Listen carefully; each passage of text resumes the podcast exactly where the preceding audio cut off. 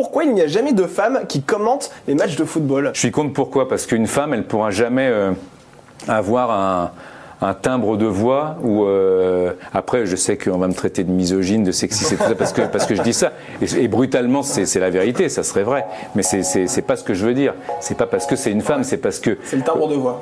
pour moi c'est le timbre de voix qui, qui ne fonctionnerait pas.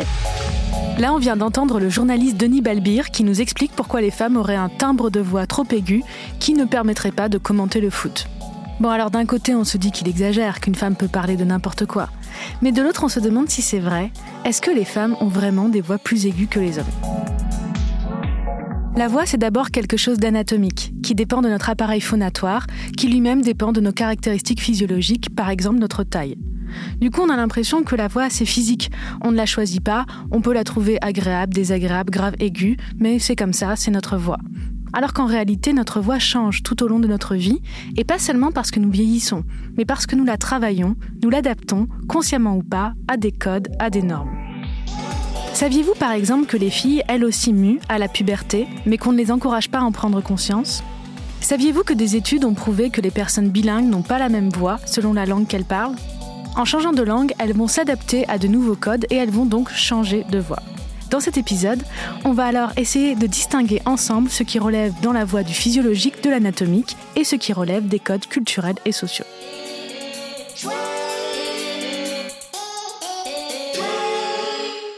Pour aborder ces sujets, j'ai invité Maria Candéa, ma partenaire de travail à Parler comme jamais, et sociolinguiste à l'Université de Paris 3, et François Aulac, qui est un collègue podcasteur qui se décrit comme passionné de linguistique, de race, de pop culture. Ça tombe bien vu qu'on va aborder ces trois sujets dans cette émission, et qui a consacré, avec ses partenaires du podcast Le Chip sur Binge Audio, un épisode sur cette question de la voix dans l'épisode Retour à Bel Air. Je leur ai demandé de décrire leur voix, s'ils et elles aimaient leur voix, si on leur avait déjà fait des remarques sur leur voix. Moi, ma voix est plutôt euh, perçue de manière assez euh, positive parce qu'elle est vue comme euh, comme grave, comme suave, une voix sexy, une voix douce. donc ouais, voilà, c'est quelque chose de plutôt positif et généralement c'est vu en tout cas par les gens qui m'entourent comme une forme d'atout. Quand j'étais en école de journalisme, notamment dans les sessions radio, on me disait bon, alors la hiérarchisation de l'info, elle est pas encore exactement optimale. Par contre, super voix vraiment. J'ai un examinateur qui m'a dit que j'aurais faire la Starac et non pas le, et non pas le LG Lille. Donc euh, voilà, j'ai euh, une pote aussi qui écoute mon podcast et qui m'a dit un jour ta voix est une couette et j'ai trouvé ça euh, très mignon. Donc voilà, en règle générale, ma voix est perçue de manière plutôt positive. Et toi? Qu'est-ce que t'en penses Moi, je suis euh, d'accord avec tout ça. j'aime bien, euh, j'aime bien ma voix parce que c'est le, en fait, c'est, c'est le reflet des voix que moi-même j'ai, tendance à valoriser mmh. euh, pour des raisons légitimes ou pas. Ça, c'est, c'est une question beaucoup plus large. Parfois, elle m'agace un peu parce que je trouve que j'ai un, je, je descends trop et ça, ça, tend vers le croissement. je vais, ah, je vais comme ça. je confirme. tu vois, et il faut que je travaille là-dessus. Il faut que je travaille là-dessus pour vraiment avoir une voix optimale comme quoi ça montre qu'on peut, euh, qu'on travaille nos voix. Et toi, Maria, comment tu décrirais ta voix? Est-ce que tu aimes ta euh, voix C'est intéressant la, la, réponse de François, je rebondis là-dessus parce que c'est en fait ça montre bien qu'on construit sa voix en réaction avec les autres et, en fait on aime bien sa voix si les autres nous disent qu'elle est bien donc tout ça est mm. totalement subjectif. Et finalement on apprend aux hommes à craquer leur voix donc euh, donc voilà c'est euh, si je parle comme ça on va me dire que je fais des efforts et, et, que peut-être je, vais attraper des nodules. Et voilà c'est pas du tout valorisé. des nodules. Des nodules oui. On a, on a pensé que si les femmes parlaient on va craquer comme les hommes elles attraperaient des nodules. Donc en fait fait, il y a une composante euh, très. Ouais, c'est ça. Et euh, moi, euh, au contraire, on m'a d'abord dit que j'avais une voix trop aiguë et j'ai eu des, des, remarques plutôt négatives sur ma voix. Et euh, j'ai appris à l'aimer, donc c'était pas venu comme ça parce que et c'est quelque chose aussi qui est qui arrive souvent aux filles en fait. Mais oui, moi j'étais très complexée.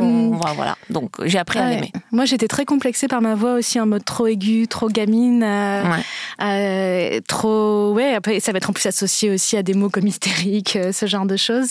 Et d'ailleurs quand quand j'écoutais le podcast, je me disais, ah, ça va ma voix. Et puis j'étais hyper déçue quand j'ai su qu'au fait, elle était aussi trafiquée euh, et que justement. tu utilises de l'autotune comme les rappeurs Non, c'est eux qui le font. Oh mon dieu, binge Ouais, quand on m'a dit, quand Quentin m'a expliqué qu'ils essayaient de choisir les vibrations les plus agréables, n'est-ce pas mmh. Donc en fait, c'est pas ma vraie voix ce qu'on entend là. voilà. C'est risqué de, partir dans les aigus de toute façon sur les médias. Ouais, c'est aussi quelque chose qui, qui obéit à des mouvements de mode.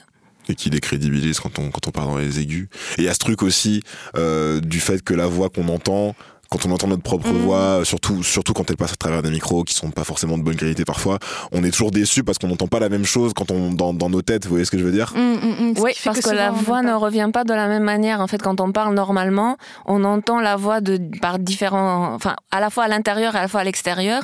Et en fait, pour entendre la voix telle que les autres l'entendent, on apprend à, à- à faire un geste que je ne peux pas faire à la radio, mais en gros, se mettre comme des, des grosses oreilles pour, euh, pour dériver le bruit vers l'arrière et pour que la voix revienne par les oreilles seulement et pas depuis l'intérieur. Donc euh, voilà, c'est un peu compliqué, mais on peut travailler sa voix, on peut travailler la perception de sa propre voix, on peut voir comment les autres, enfin entendre plutôt, comment les autres entendent sa voix et on peut faire beaucoup, beaucoup de choses avec sa voix.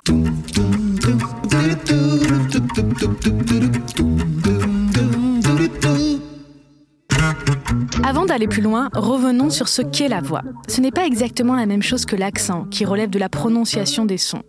La voix, c'est la production de ces sons. Au niveau anatomique, la voix, c'est une vibration harmonique créée par le passage de l'air produit avec des masses musculaires qu'on appelle les cordes vocales, qui peuvent se toucher sur une partie plus ou moins large. Ces cordes, on peut les soulever ou les baisser, et on peut sentir leur travail lorsqu'on les sent vibrer. Faites le test, si vous n'êtes pas en voiture et que vous avez les mains libres, profitez du fait que personne ne vous regarde, mettez votre doigt sur votre gorge et dites ah ou rrr. Vous allez sentir vibrer ces cordes vocales, ça veut dire qu'elles se touchent. Alors que si vous faites s, eh ben voilà, vous ne les sentirez pas vibrer, elles vont s'écarter.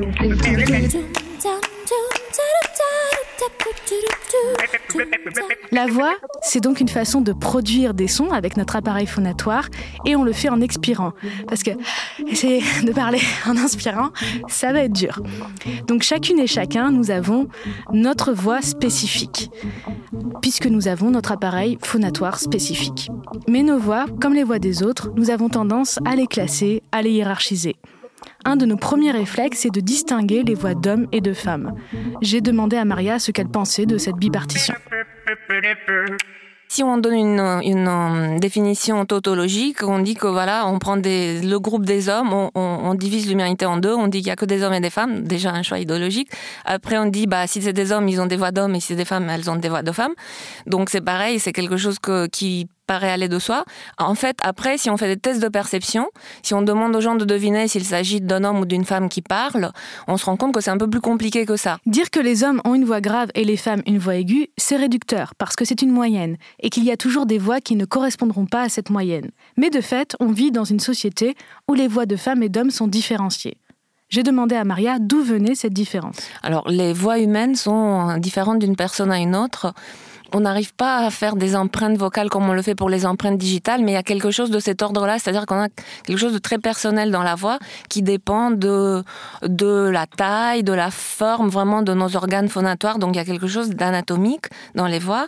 Et en fait, si souvent on peut deviner si c'est un homme ou une femme qui parle, c'est aussi parce qu'il y a des tendances, parce que, par exemple, euh, pour les hommes, les, en moyenne, les cordes vocales, ou ce qu'on appelle aussi les plis vocaux, donc les muscles qui vibrent, sont en, en moyenne de taille plus grande. Donc du coup, le, son produit est, est euh, plus grave qu'en moyenne pour les femmes. Après, euh, il y a aussi euh, à la puberté, le larynx euh, se, modifie beaucoup plus chez les garçons que chez les filles.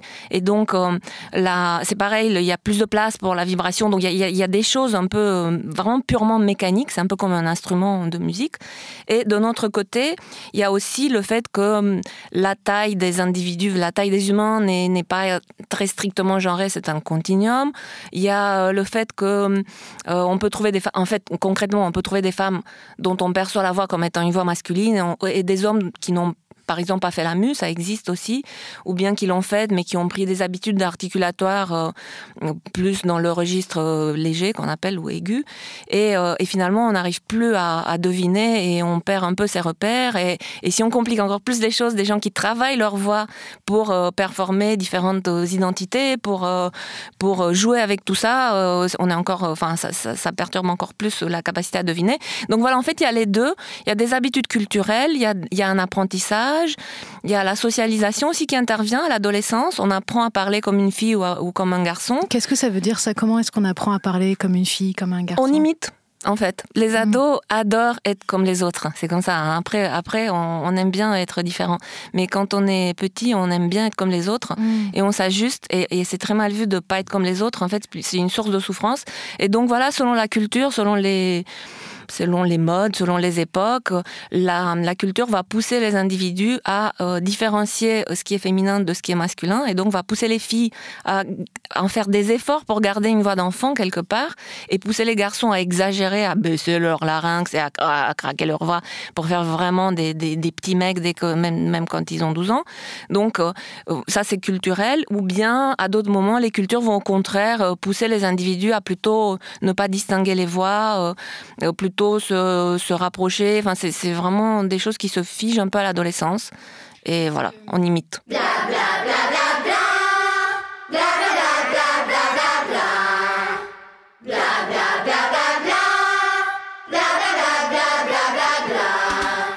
Pour résumer ce que dit Maria ou les études d'autres chercheurs comme Aaron Arnold, notre voix se modifie pour des raisons physiologiques, mais aussi pour des raisons sociales. En grandissant, notre corps change et des phénomènes comme la production de testostérone va provoquer une augmentation de la masse des plis vocaux. Mais nous apprenons aussi à imiter ce que nous avons identifié comme la bonne voix qui correspondrait à notre genre. Plusieurs chercheuses et chercheurs, je mettrai toutes les références dans les liens de l'émission, ont montré que dès l'enfance, alors même qu'il n'y a pas encore de différence entre l'appareil phonatoire des petites filles et des petits garçons, les enfants se mettent à parler différemment, à changer leur voix, parce qu'ils et elles ont intégré les normes de genre. Comment Eh bien par exemple par le sourire. On sait que l'injonction du sourire est surtout réservée aux filles, mais c'est aussi une pratique qui modifie la voix parce qu'elle va raccourcir le conduit vocal. Si les petites filles et les petits garçons modifient leur voix, c'est parce que nous sommes environnés de voix stéréotypées, plutôt aiguës, douces et claires pour les femmes, et sombres et graves pour les hommes. Dans la publicité, ça devient même caricatural. On peut prendre l'exemple de Johnny Depp dans une pub pour parfum.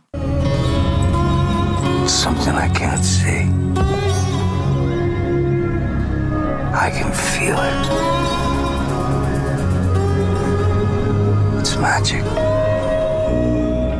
Quand on a une image d'homme et encore plus d'homme viril, on s'attend à une voix qui correspond à cette représentation de la virilité. C'est ce qu'expliquait François à propos de David Beckham. En toute honnêteté, moi, la première fois que j'ai entendu la voix de David Beckham, été déçu. non, non, très, très, très sérieusement, je sais pas si vous voyez à peu près à quoi, à quoi ressemble la voix de David Beckham. Il a une voix relativement euh, euh, fluette au perché, et c'est vrai que moi, ça, dans, dans mon inconscient, euh, ça, ça tranchait avec l'image de sex symbole, homme à femme, tatoué, euh, viril, beau gosse, qu'il est censé représenter. Quand j'ai entendu sa voix, j'ai ah mince, j'aurais préféré le, j'aurais préféré qu'il parle pas en fait. Dans notre culture européenne, on attend d'un homme une voix grave. En préparant cette émission avec Diane Jean, la productrice, nous avons vu sur YouTube qu'il y avait un nombre incalculable de vidéos tutos pour apprendre à avoir une voix plus grave, toujours plus grave. Un homme, ça doit avoir une voix grave, qu'il ne module pas trop, sinon il est soupçonné de ne pas être viril, et pire que tout, malheureusement, dans l'esprit de certains, d'être homosexuel. Quand vous avez cette voix grave, vous pouvez être valorisé. C'est ce qu'expliquait François. Et c'est ce qu'ont prouvé aussi Maria et le chercheur Aaron Arnold en menant des tests de perception pour voir comment le genre influence notre réception. Dans une étude, Maria et Aaron ont fait écouter le même extrait sonore avec des filtres acoustiques pour rendre la voix plus ou moins grave. Et cette étude a montré que plus la voix est grave, plus elle est jugée positivement. Il faut préciser que cet encadrement très strict des voix selon des stéréotypes de genre est spécifique à notre culture européenne. Le chercheur Aaron Arnold, que je cite décidément beaucoup dans cette émission, mais c'est vraiment le spécialiste de la question, bref, le chercheur Aaron Arnold a montré que si en français les variations, c'est-à-dire le fait de partir dans des aigus par exemple, est stigmatisé chez les hommes, elles sont beaucoup plus acceptées dans les langues qu'on appelle tonales, ce qui concerne de nombreuses langues africaines et asiatiques. De même, en français et dans pas mal de langues européennes, on tient à différencier de manière binaire les voix d'hommes et les voix de femmes, alors que dans d'autres langues, par exemple dans certaines variétés de chinois, la variété vous par exemple, la hauteur de voix n'est pas un facteur majeur dans l'expression des différences de genre. On retrouvera beaucoup plus de femmes ayant une voix relativement grave et d'hommes ayant une voix relativement aiguë. La différence entre les voix est bien moindre, ce qui prouve bien qu'il s'agit pas seulement d'anatomie, mais aussi de socialisation et de culture. C'est important de nous rappeler ça, car nos stéréotypes sur ce qu'est une voix d'homme ou de femme peut nous faire oublier qu'une voix d'homme, c'est aussi ça.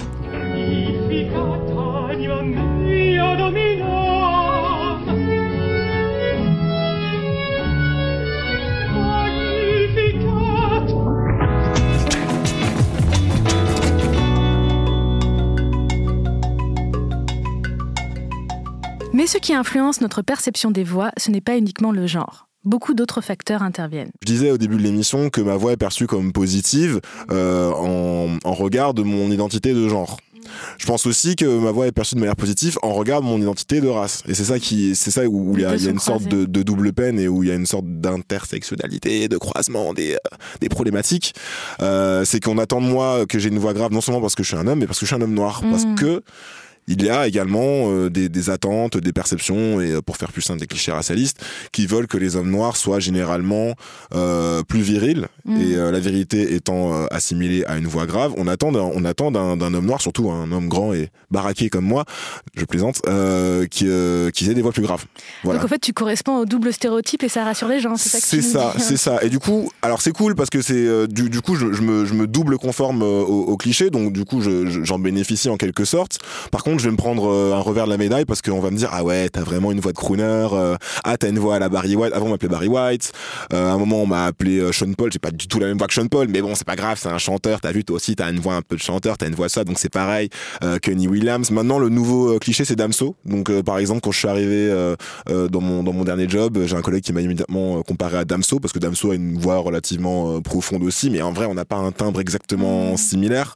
Donc euh, voilà tout ça pour dire que le pour le coup le fait d'être mais le fait d'être un homme noir, ça ça se ça s'entrecroise et ça crée une double attente. Et donc toujours plus de- d'une forme de pression on va dire. C'est super intéressant parce que ça croise aussi non seulement les questions de, de race et d'imaginaire euh, autour de ça et de stéréotypes, mais aussi des questions de culture et de, de classe sociale. Parce qu'on a parlé des, des styles de musique qui sont aussi très clivés socialement, donc avec des attentes très précises, et aussi le- les attentes par rapport aux voix hyper viriles et hyper féminines, ultra féminines, finalement correspondent à des classes sociales plutôt défavorisées dans, dans la culture euh, française actuelle, par exemple. En Tu veux gros, dire que c'est surtout pour les classes populaires voilà, qu'on attend des attend une euh, hyper euh, stratification de genre, alors que en gros, on s'attend de la part des responsables politiques d'avoir des voix beaucoup plus rapprochées, en gros, des femmes qui vont avoir des voix assez graves et, et des hommes qui vont pas avoir des voix ultra viriles parce qu'ils n'ont pas besoin de montrer leurs muscles pour asseoir leur pouvoir symbolique. Et finalement ça donne des dynamiques aussi assez intéressantes parce que une- la même voix peut être valorisée et attendue quand elle correspond au stéréotype dans un domaine culturel ou social et pas dans un autre et ça Mais crée aussi des barrières très fortes Par exemple, moi je pense, enfin, vous me direz ce que vous en pensez, mais euh, Aya Nakamura, par exemple, on lui reproche d'avoir une voix de bonhomme, je cite. Euh, d'une certaine manière, Adèle Excarcopoulos, qui, a, qui, est, qui est blanche, mais qui a une façon de parler assez populaire. Moi, j'ai beaucoup vu sous ses vidéos, on lui reproche d'avoir une voix de bonhomme. Et par contre, Jeanne Moreau, qui a une voix grave, ça, on va trouver ça euh, hyper sexy, hyper distingué, parce qu'il y a aussi des projections de race, mais aussi de classe sociale. tout à fait Parce qu'on peut écouter la, la J'ai euh, découvert, il n'y a pas tellement longtemps, il y a une quinzaine d'années, que cela avait à voir avec la vanité, avec l'effet qu'on pouvait faire sur les gens, euh, pas faire mauvais effet, plaire, ne pas déplaire et tout ça. Là, je pense que Jeanne Moreau, personne ne va dire qu'elle a une voix de bonhomme parce que ce qu'on va juger, c'est pas juste sa voix, mais justement qui elle est, ce qu'elle va dire, euh, le débit avec lequel elle le dit. Euh, si c'est une autre personne qui a cette voix-là, mais qui va dire autre chose et qui est d'une autre classe sociale, on la jugera complètement différemment. Moi la voix de Jeanne Moreau, elle, elle me renvoie plutôt, elle me renvoie plutôt à la clope depuis l'âge de je sais pas combien. Enfin c'est surtout Oui, ça mais- que je vois. Je, je vois, je, je- je- je me dis c'est une personne qui est pas en bonne santé. Tu vois Mais c'est censé faire partie de, de Ouais. son côté. euh, Bien sûr. Justement, bah, ça va avec la club d'ailleurs. J'ai de la nouvelle vague, vas-y, je vais te parler vrai. de Truffaut. euh. parce qu'en fait on peut donner ce sentiment juste en craquant sa voix là elle parle en voix craquée c'est aussi vrai. pour ça Oui, C'est quoi la voix craquée bah, ce qu'elle vient de faire Bah, vas-y. c'est une qualité de voix. En fait, ça met les cordes vocales plutôt au repos parce qu'on fait aucun effort pour articuler. Et, et voilà, elle fait ça et c'est codé, euh, c'est codé culturellement. À un Tu veux dire que c'est pas juste la clope pour non, c'est pas juste la clope. On peut, on peut mimer la clope quand on est une actrice. Notre perception de la voix est donc orientée par le genre des personnes qui parlent, leur classe sociale, mais aussi leur couleur de peau. Alors, précisons tout de suite que contrairement à ce que nous disions pour les hommes et les femmes, il n'y a pas de différence entre des voix de blanc et de noir qui seraient dues à des différences physiologiques. Les conduits vocaux des personnes blanches, noires ou asiatiques n'ont rien de spécifique. Il n'y a pas de gène racial qui entraînerait une modification de l'appareil phonatoire. Votre voix ne dépend pas de votre couleur de peau, mais du milieu dans lequel vous allez grandir, ce qui est évident par exemple dans le cas des personnes adoptées. Tout dépend de la socialisation et du mélange des groupes sociaux. Si les groupes sociaux ne se mélangent pas, si la bipartition de la société en classe dominant-dominée rejoint une bipartition racisée-non racisée, oui, les personnes vont adopter des manières de parler et donc des voix spécifiques. T'as dit quoi C'est stylé Oui, c'est stylé le sujet. T'es hyper investi là dans cet épisode-là. C'est ce qui explique les enquêtes qui ont montré que, aux États-Unis notamment, les auditeurs et auditrices différencient assez souvent les voix de personnes blanches et noires, avec des erreurs bien sûr, des noirs de classe sociale aisée ayant été pris pour des blancs et vice-versa.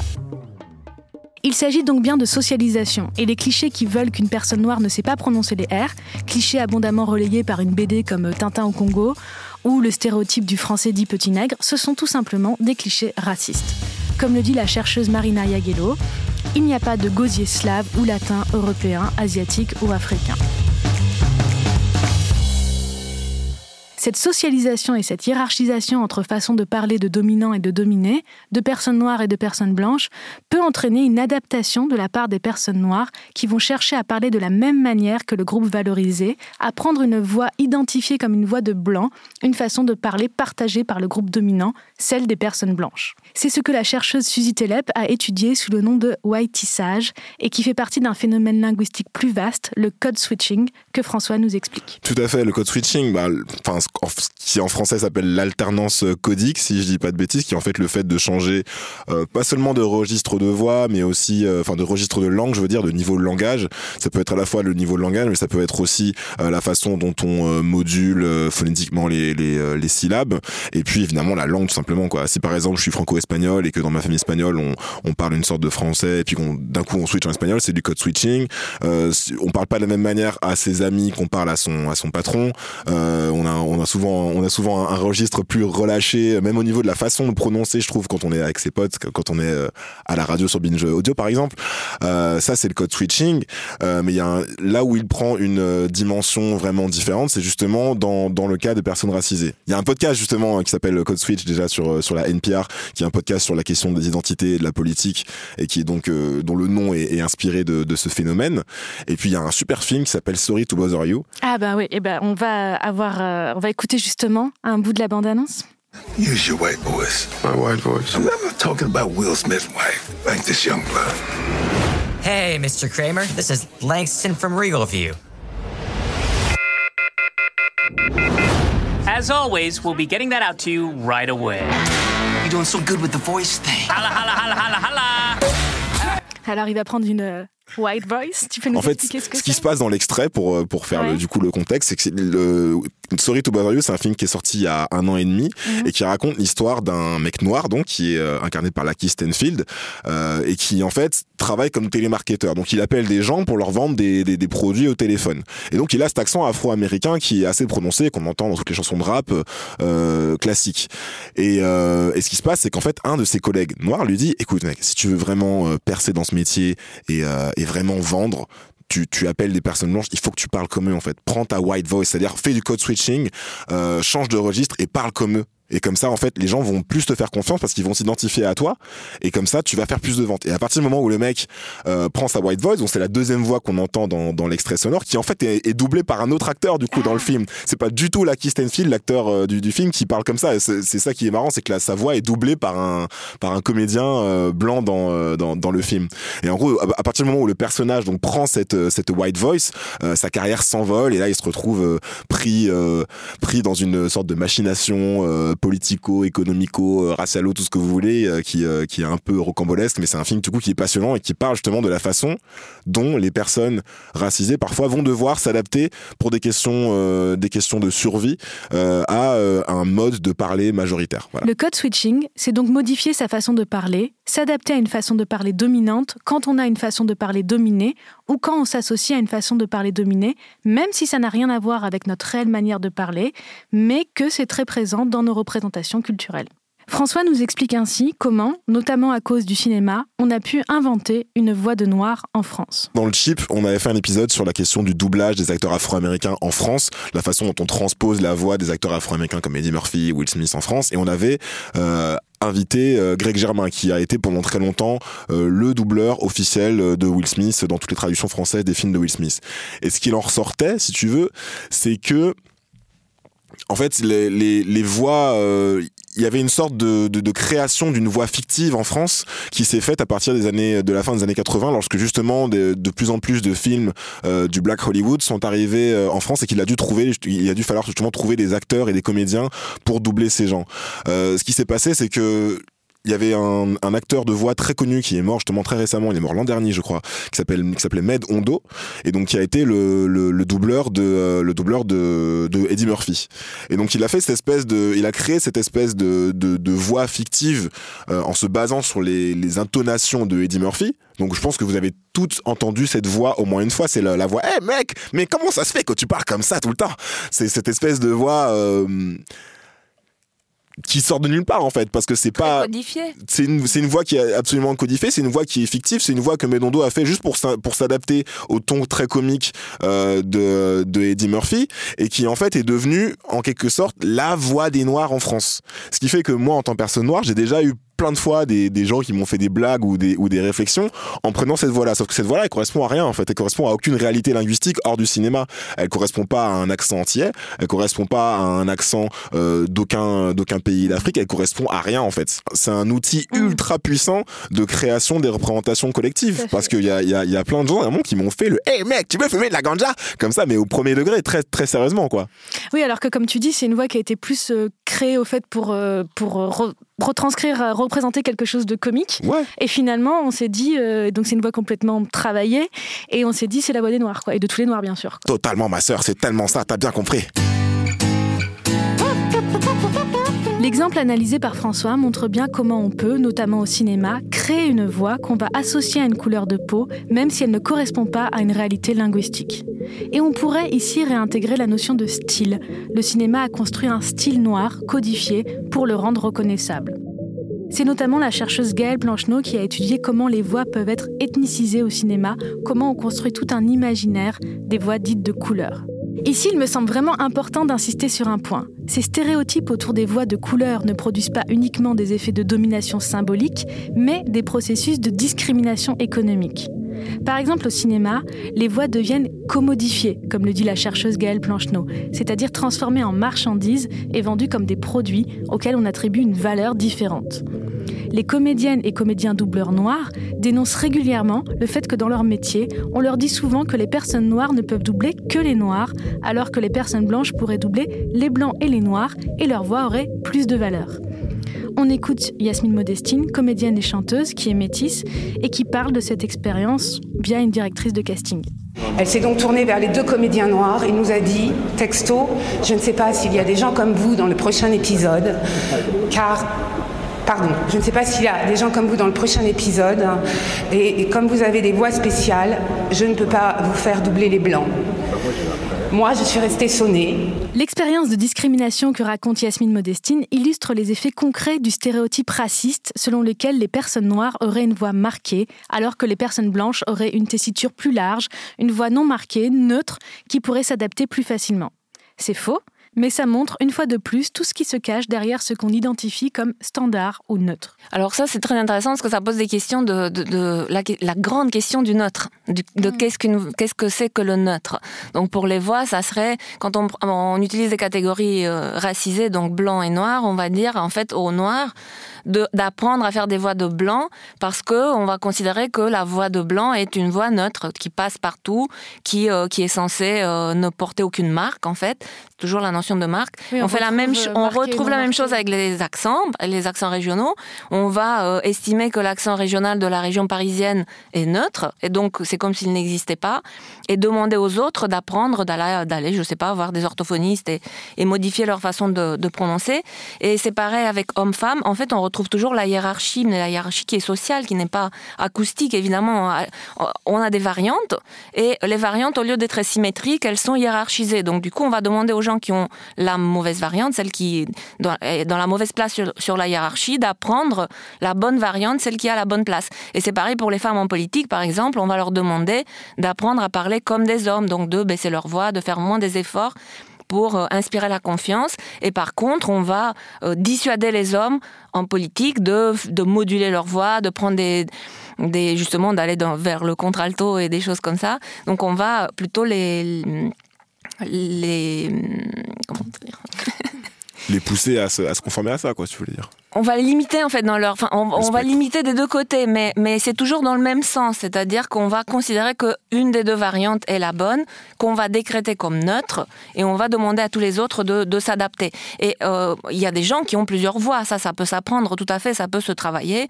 Pour d'autres, c'est plus difficile, ça dépend aussi de l'oreille musicale, etc. Mais on peut aussi se poser la question de ce qu'on fait quand on quand on accepte ce jeu-là. Euh, évidemment, au, au niveau individuel, si on apprend la voix de blanc ou une voix plus masculine ou un accent euh, moins marqué régionalement, etc., on peut se dire que c'est un avantage et, qu'on arrive à, à s'en sortir individuellement. Mais collectivement, ça ne fait que renforcer le stéréotype et euh, conserver l'association voix féminine incompétence, voix de noir incompétence, accent régional incompétence. Donc euh, collectivement, on s'en sort pas en faisant ça. Est-ce qu'on peut se réapproprier des voix caricaturées? Ah, c'est compliqué, c'est compliqué. Il y a des marchés en fait. Enfin, le cinéma, c'est un marché aussi. Tout, tous les tous les marchés culturels brassent beaucoup d'argent et en fait, euh, il y a la loi du succès. Enfin, c'est très difficile. Il faut que ce soit un mouvement collectif, une prise de conscience collective. Et souvent, quand on regarde un peu l'histoire, c'est pas trop ce qui arrive. Hein. Très souvent, c'est plutôt la disparition. On se met collectivement d'accord pour faire disparaître. Bourdieu parlait de destruction de ces moyens de communication. Mmh. Enfin, tout un groupe qui se met à, à ne plus transmettre euh, une pratique euh, de prononciation, une pratique euh, d'accent, une pratique de langue comme régionale. Accents, comme les langues régionales. Exactement, voilà. qui a été stigmatisée. Et plutôt que d'essayer de se la réapproprier, c'est trop coûteux. Le mouvement qui peut arriver, c'est plutôt de la faire disparaître, non de la détruire collectivement. Il faudrait une sorte de décentrage en fait, parce que moi je trouve que la la l'arme la plus puissante en fait, lorsqu'on crée une norme qui se veut neutre, je trouve que son arme la plus puissante, c'est son invisibilité. Je pense que mmh. 90% des gens ne se, posent, euh, ne se posent même pas la question, ne sont même pas au courant, par exemple. Euh, que... Mais nous sommes là pour en parler, pour faire se poser des questions. non, mais tu, tu, vois ce que je veux dire? Je pense que mmh. je pense qu'il y, y, a plein de gens qui sont pas ou peu conscients que euh, il y a un français standard, qu'il y a un, une voix standard, qu'il y a euh, des standards en fait, euh, et que ces standards ne sont pas du tout standards parce qu'ils sont pas neutres. Et je pense que et qu'on n'est pas conscient qu'on s'y conforme aussi. Par voilà, exemple, qu'on a travailler notre voix, que notre voix n'est ouais. pas que naturelle, que c'est pas juste c'est comme ça. C'est ça. Donc si, on, si en fait on arrivait à décentral, à décentrer notre regard, notre, notre perspective et du, pour le coup nos, nos, oreilles par rapport à cette façon de parler, on pourrait comprendre qu'en fait il y a plein de normes qui existent de manière parallèle et non pas euh, verticale. Mais est-ce qu'il n'y a pas des domaines où ça peut évoluer Parce qu'on parlait de, du chant, de la musique, toi tu me parlais aussi de, de chanteurs, de chanteuses qui, ouais.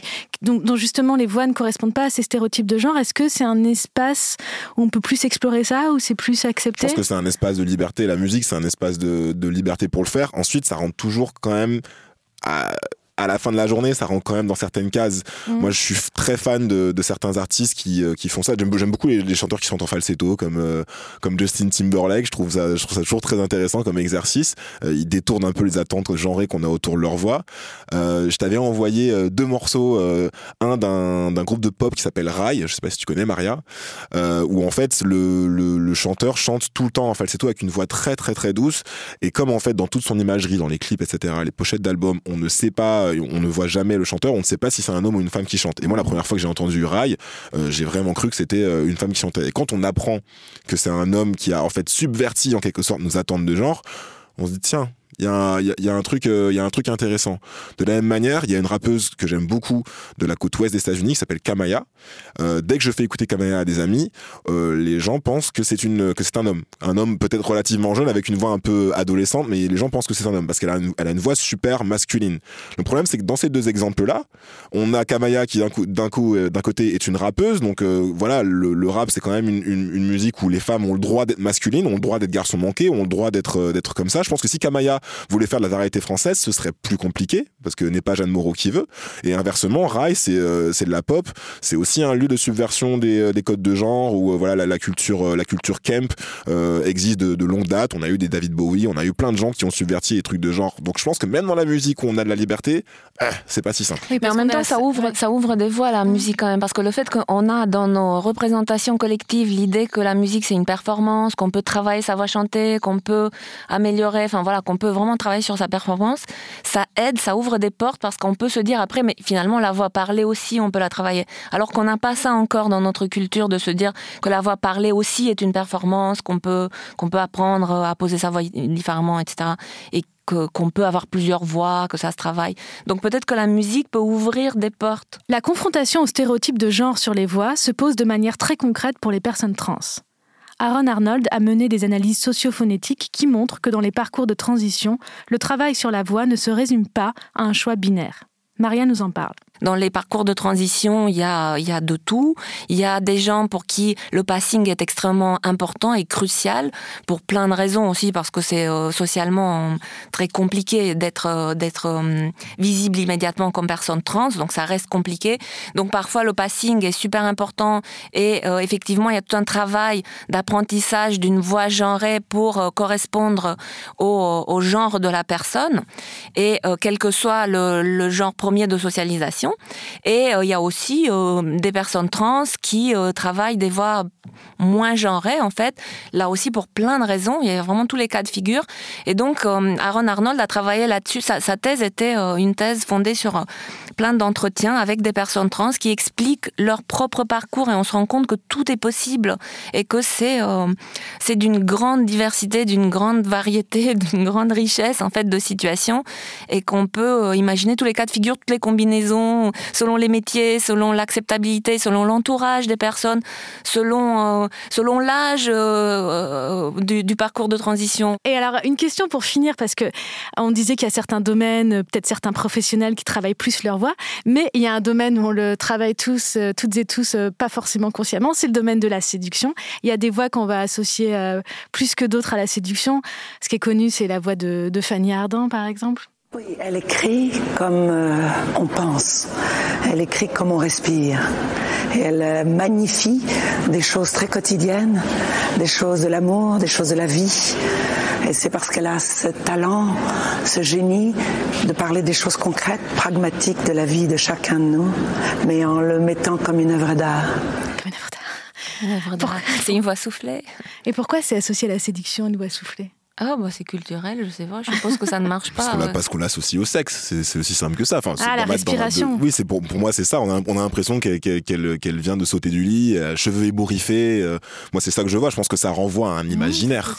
ça renvoie à un imaginaire érotisé pour moi. Et il paraît que ah ben, Aaron Arnold a aussi travaillé sur la voix dans les contextes de séduction. Et visiblement, tout le monde joue sur sa voix, travaille sa voix. Alors, est-ce que vous avez des voix de lover? Est-ce que vous avez. Euh, c'est le moment de nous dire. Est-ce que... Il paraît que tout le monde prend une voix un peu plus grave. Hein homme comme femme. D'ailleurs, quand on fait une voix de téléphone rose, même pour les femmes, on pense plutôt à quelque chose comme ça. D'accord? Alors, dites-moi. Euh, je sais pas, Fanny Ardant, c'est une bonne caricature.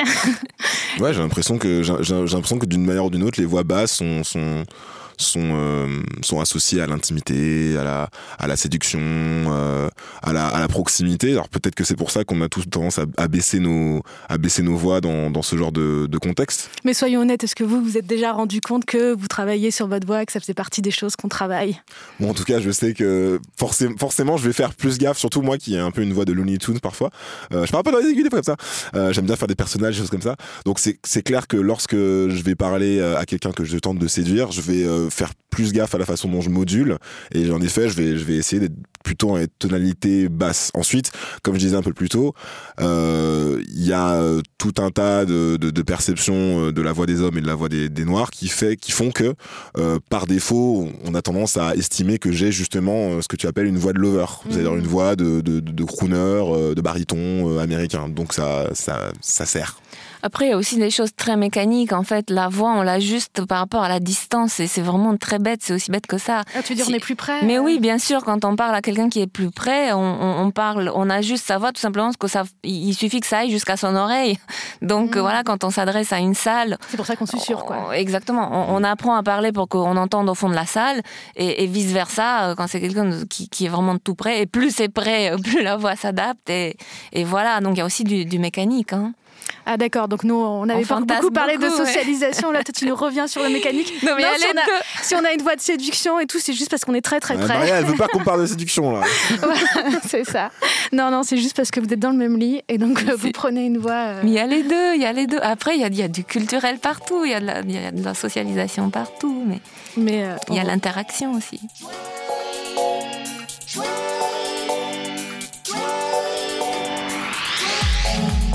On s'était demandé au début de cet épisode ce qui relevait du physiologique dans la voix et ce qui relevait du social.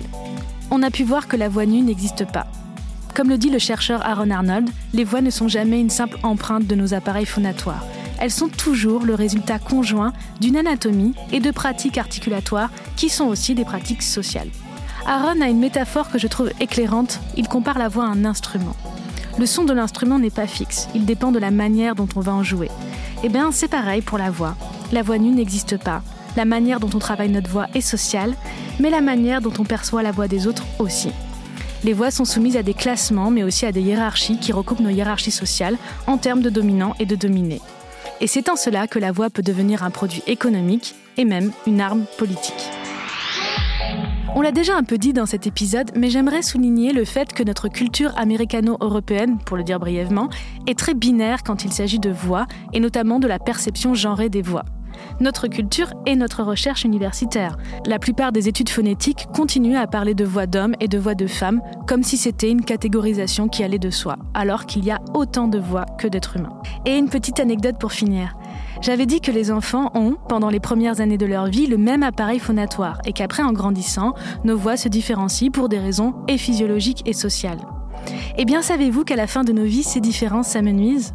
La voix des hommes devient globalement plus aiguë, car leurs cordes vocales perdent en masse musculaire, et la voix des femmes devient globalement plus grave suite à la ménopause.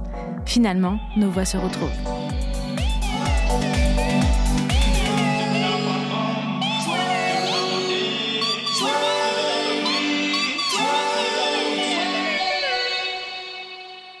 Ah purée, j'ai oublié les... Il faut que je fasse les crédits. J'ai pas mis les crédits à la fin. Il faut absolument qu'on les fasse. Voilà, c'était la fin de cet épisode de Parler comme jamais. Parler comme jamais est un podcast produit par Binge Audio. Il est soutenu par la DGLF-LF, la délégation générale à la langue française et aux langues de France. Merci à Diane Jean et Camille Régache pour la production. Merci à Mathieu Thévenon pour la prise de son. Merci à Quentin Bresson pour la réalisation qui a ponctué toutes mes prises de parole en disant que c'était trop stylé, donc j'espère que vous aurez le même avis que lui. Et merci à vous toutes et tous pour vos retours, notamment sur Twitter. Je note bien toutes vos idées et je sens que grâce à vous, on va continuer à parler comme jamais.